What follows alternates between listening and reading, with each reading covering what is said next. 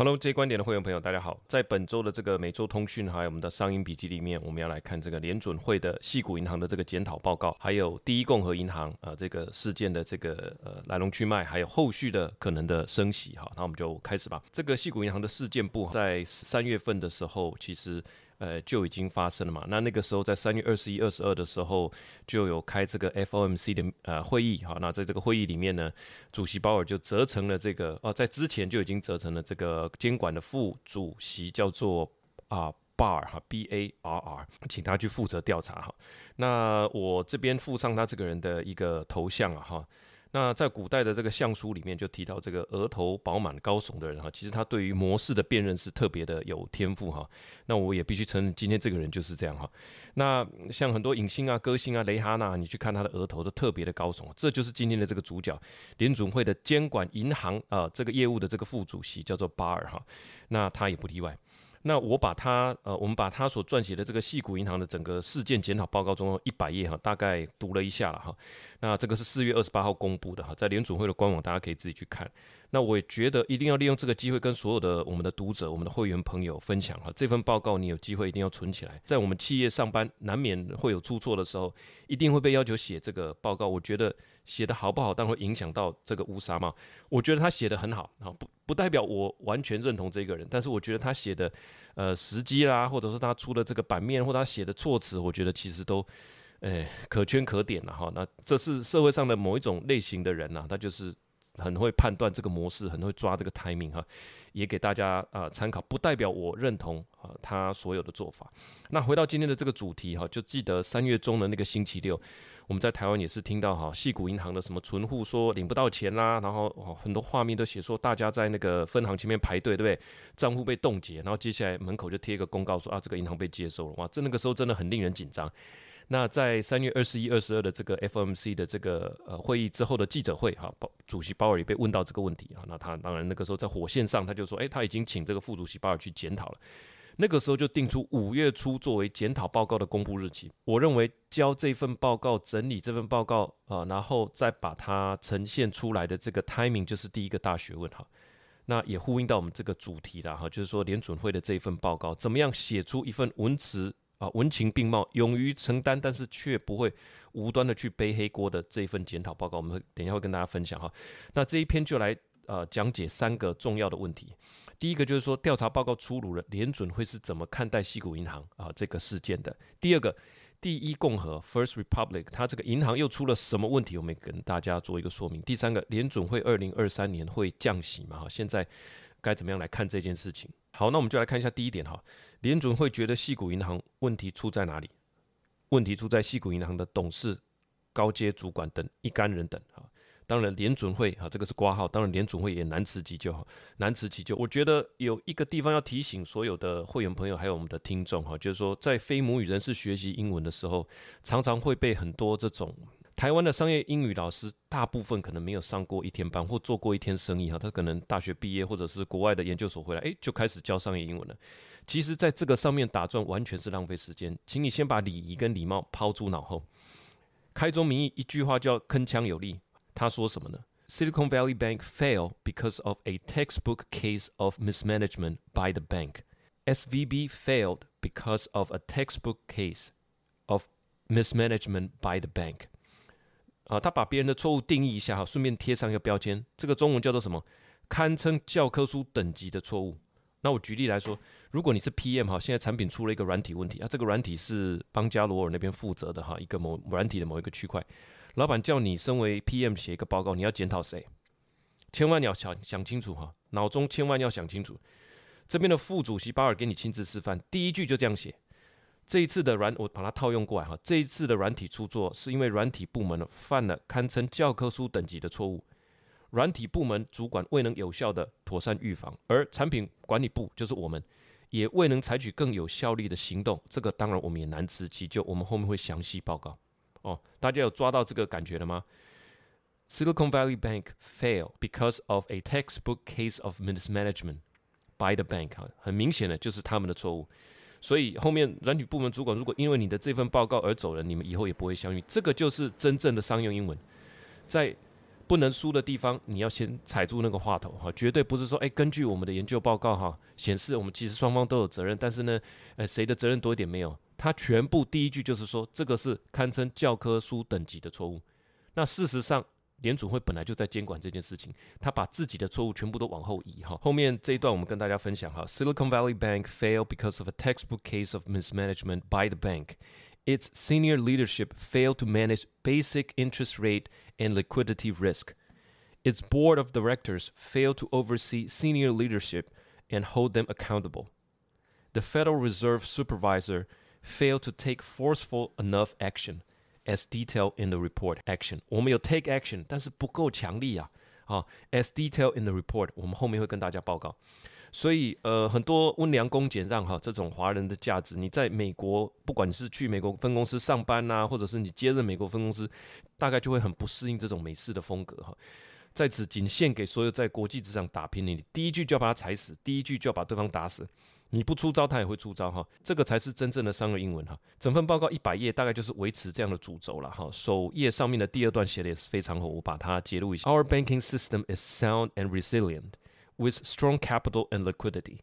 And in some respects, Silicon Valley Bank was an outlier because of the, of the extent of its highly concentrated business model, interest rate risk, and high level of reliance on uninsured deposits. However, SVB's failure demonstrate that there are weaknesses in our regulation and supervision that must be addressed. 这一块除了细谷银行有问题之外，其他的银行啊，整体而言好得很。基本上细谷银行就是一个特例，它是一个 outlier。原因是因为它的生意模式过度单一，客户的同质性很高，然后又过度集中。但是尽管如此哈，细谷银行的失误还是暴露出啊我们的短板哈，这个就是自我检讨的部分，我们一定要好好的来加强。所以好像百分之九十五。九十八全部是他的问题，诶，但是这个也暴露出我们呃相对来讲还是有不足的地方啊。后面还有一段呢哈，也很精彩。他说他说我们为他们设定为这个银行设定的标准太低了哈，然后我们处置的力道跟急迫性都不够，所以看起来这部分也是有加强的必要性哈。他内文是这么说的：Regulatory standard for SVB were too low. The supervision of SVB did not work with sufficient force and urgency. The contagion from the firm's failure poses systemic consequence not contemplated by the Federal Reserve tailoring framework。这个银行啊，基本上 呃，我们在处置它的时候，其实我们的力道都不够哈，也没有这种急迫性。那从这个银行虽然它不大，但是它所产生的这种感染或扩外扩效应，也没有受到我们联准会有足够多的这种考虑哈。contemplated 就是考虑斟酌的意思哈。was not contemplated 就是他们没有认知到这间这个银行也会产生这种外扩的效应哈。contemplated c o n t e m p l a t e contemplated 就是考虑思量的意思啊。简单说。我们替他设定的标准太低，而且我们处置的力道跟急迫性都不够啊！意思就是什么？他们就是烂泥，不但他们就是烂泥扶不上墙，而我们把这个烂泥涂上墙的力道又不够，所以问题是出在哪里？当然就是因为它是烂泥啊，就算我涂的很用力，其实它还是会掉下来哈。它整篇呃的一百页大概看完都是围绕着这样的主题的哈，所以大概在这个时间点哈。那联准会当然也是一个受到大家尊重的机构嘛，他认为说，哎，这个就是这个银行监管问题啊，当然也反映出现在呃大家对于银行业的一个问题的一个看法哈，觉得说，哎，那就是你的 mismanagement 哈，那就是他的 mis mismanagement。好，所以我们第一块先确定到这边哈，就是说报告已经出炉了，它看起来就是说 Silicon Valley Bank is an outlier 哈，这是一个特例哈，就是他们的 mismanagement 好，这个我们先放在心里好。第二点。那照你这么说的话，怎么又会有第二第一共和银行又出了什么问题哈？那我们就来了解一下第一共和银行他们呃是出了什么问题，还有他们的生意模式哈。这是一个替富人服务的一间银行啊，主要的存款对象就是超级有钱人哈。那我们也列了几位，那存了钱之后呢，这些钱要干嘛？一样是租给啊，借给这个相对有钱人去买房子、装修房子，还没有了，就这样，这就是他的生意模式。所以他的贷款业务专门做给这些富裕的家庭，他们一定要再买新房吗？买第二间房啊，装修旧房哈，当然是比较稳当，因为这些都是有钱人嘛。所以找 super rich 的人哈，把他的存款存进去之后呢，再把它啊借给中等有钱人，让他们去买房哈，这就是他们在经营的一个市场区隔，也是他们在疫情期间也能够快速扩张的原因哈。那说穿了，我还是觉得说，这就是在经营一个社群嘛，经营超级有钱人跟中等有钱人的一个银行。那我也附上了一张图，你可以看到这个 First Republic 他们整个银行啊，一只老鹰啊，还有这种间接照明，整个灯光是一种很富裕的这种尊荣感的哈，但是蛮低调的，我觉得蛮舒服的。那跟他整个品牌形象都是非常的一致。好，那看起来一切都顺风顺水，后来出了什么问题？在利率很低的时候，他是不是做了很多房贷出去？那美国的房贷有变动利率，也有固定利率。那这些后来利率不是开始上升了吗？那上升了以后，呃，他当初不是很多有钱人的存款户吗？他会不会锱铢必较？当然是会。所以当整个利率往上的时候，你当初存在 First Republic 里面的钱，你也会希望他多给你一些利息吧？但是他做不到的时候，啊，他就把这个钱领走了哈。所以，呃，为什么他们？那他们贷放出去的这个房屋贷款啊，当初的固定利率都已经确定了，所以他不太有机会再把这样的资产转给别人嘛，转给其他的金融机构，他们也不愿意收啊，因为你这个是固定产生孳息的这个比例其实不高哈，所以这一部分的资产其实并没有呃太吸引人，所以一部分是说你贷放出去的这些呃你的呃资产是没有办法。瞬间提高利率的，但是当初存钱进来的那些有钱人，他都开始跟你要求了，你不能给他更高利率，他他就转走了哈。所以在这样的状况底下，他的经营环境就有恶化。那所以讲到这边，大家会觉得这就是他们家的问题啊，跟其他人没有什么关系。你专门做有钱人这块，你自己 mis mis mismanagement，你自己没有管理好啊，这是你的行业，你应该知道很清楚里面的风险嘛哈。所以每一个都是单独的个案啊，那有问题你自己觉得有问题的，你都可以跟联总会借到钱。这一个呃问题就比较没有那么大了哈。那当然后来第一共和银行就被这个 J.P. Morgan 他们所收购了。OK，所以所有的 outlier 哈，所有出问题的都呃第一个被这个呃政府接管啊，之后就进行拍卖程序，就转给这些大银行哈，就把东西卖掉了。感觉起来呢，做个几次大家就熟悉了嘛哈，所以这套运作就没有。呃，引起大家太多的疑问跟呃怀疑了哈。它内文是在讲说这个银行它的一个操作的模式哈。First Republic's business model was to lure lure 就是吸引的意思，lure high net worth customers with preferential rates on mortgage and loans. First Republic said in January its shareholder return would compounded at 19.5% annually, more than double its peer. It said the median single family home loan borrowers have access to cash of 685,000, significantly more than the average American. However, its strategy made it more vulnerable than regional lenders with less affluent customer, since U.S. deposit insurance only guaranteed 25 250,000 per saving account。好，他都是专做有钱人的生意，所以他的呃，根据他的年报来看哈，平均跟他借钱的人是借多少钱？六十八万美金。 那差不多两千多万哈，但是美国的存款保障只有二十五万美金，就是七百五十万，所以整体而言哈，整体而言，他们整个往来的资金，不管你说存钱的也好，借钱的也好，其实它的金额是远高过这个联邦呃这个保障的这个存款金额嘛，好，所以你专做有钱人的，好，那当然就你会就遇到这个问题，就不受到这个存款保护了哈。好，那第三个问题哈，银行的危机即将翻页哈，那还需要停止升息吗？哈，为什么说这个银行危机即将翻页？我们后面会说哈，本来是说银行业有危机嘛，所以在三月二十一号、二十二号的时候，大家就说，哎，那看起来这个状况有可能恶化啊，那联储会是不是停止升息了？那现在感觉银行的危机要解除了哈，就是说这个危机到现在应该已经差不多了哈，这是我的判断，就是说你觉得你的银行存款有危险，那你赶快把你的存款转给大银行啊，啊，这是第一步。那银行，你如果觉得自己营运有危险，你赶快从联储会的这个贴现窗口借取这个融通的资金哈。三月份的那一周，代表说有问题的存款啊，你就赶快转给别人；有问题的银行就跟联储会借钱。所以，那真正的 outlier 真的经营不下去的哈，像这个 First Republic 啊、Silicon Valley Bank 都跟它特殊的经营模式有关系。那这种就由政府来接管，接管之后呢，拍卖啊。所以在这样的处理之下，已经差不多了。到这个时候呢？呃，大家会觉得说，哎，那接下来会需要停止升息吗？还是回到一个问题啊，就是说，利息最后哈下半年会怎么走了哈？鲍尔他是历史的学生了哈，他的长期的心中的目标其实是稳定的通膨。他已经做到联总会的这个主席的时候，他其实不在乎的是说啊股市什么融景啊，他完全不在乎这个。他的考量是说，我本人能不能跟前辈一样受到大家的仰望，能不能留名青史？所以一次的 PCE 数字利率，不管是一码半码，这些投资界拿来当做宝的东西，其实根本不是鲍尔最关心的东西。它长期的价值就是说，它要控制通膨，因为长期控制住通膨才是长期繁荣的这个关键。那你可以看到说，从二零零八年金融海啸之后，它的资产负债表，它的资产哈就暴增了哈。所以我认为鲍尔他自己认定他的使命就是要 change course 哈，改变这件事情，就是所谓的缩表，缩减联准会的资产负债表，就缩减它的资产。